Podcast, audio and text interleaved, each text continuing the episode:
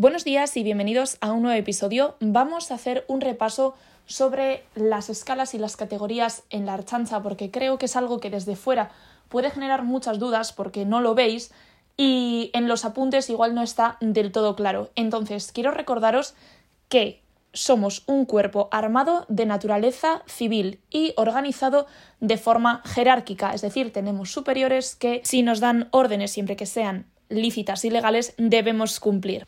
Como sabéis, hay cuatro escalas que vamos a ordenar de forma ascendente.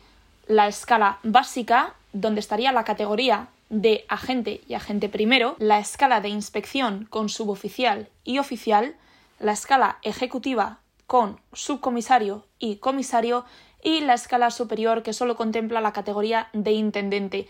¿Qué os pasa con la escala de facultativos y técnicos? Vamos a ver. La Archancha cuenta con gente especializada en ciertos campos que no son policías. La Archancha tiene forenses, la Archancha tiene médicos, la Archancha tiene ingenieros, arquitectos. ¿Qué pasa? Que una persona que ha estado 10 años estudiando medicina ¿Creéis de verdad que se va a presentar a la Archancha cuando puede tener una plaza en Osakidecha y cobrar el doble que nosotros? Vamos a ver, entonces les contratan, es decir, son trabajadores externos, son funcionarios, pero no son policías, ¿vale? Entonces, esta gente son los técnicos y facultativos.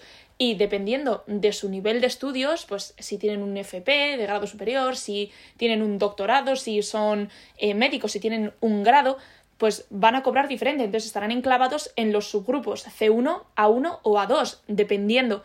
Así que sí, digamos que la escala, como bien ponen los apuntes, es una quinta escala de facultativos y técnicos, pero es paralela a nosotros, trabajan con nosotros, pero no jerárquicamente no están ni por encima ni por debajo. Si os fijáis, en el artículo 106.2 dice que corresponde a la escala de facultativos y técnicos la realización en apoyo a la función policial de tareas propias de la profesión para la que esta gente se haya preparado. Es decir, si por ejemplo tenemos un homicidio que investigar, pues quizás haya un forense que no es policía, pero va a trabajar ahí y va a apoyar en la función policial y de hecho seguramente sus conclusiones y su investigación va a ser muy importante para el desarrollo de esa actuación y para esclarecer la verdad de los hechos.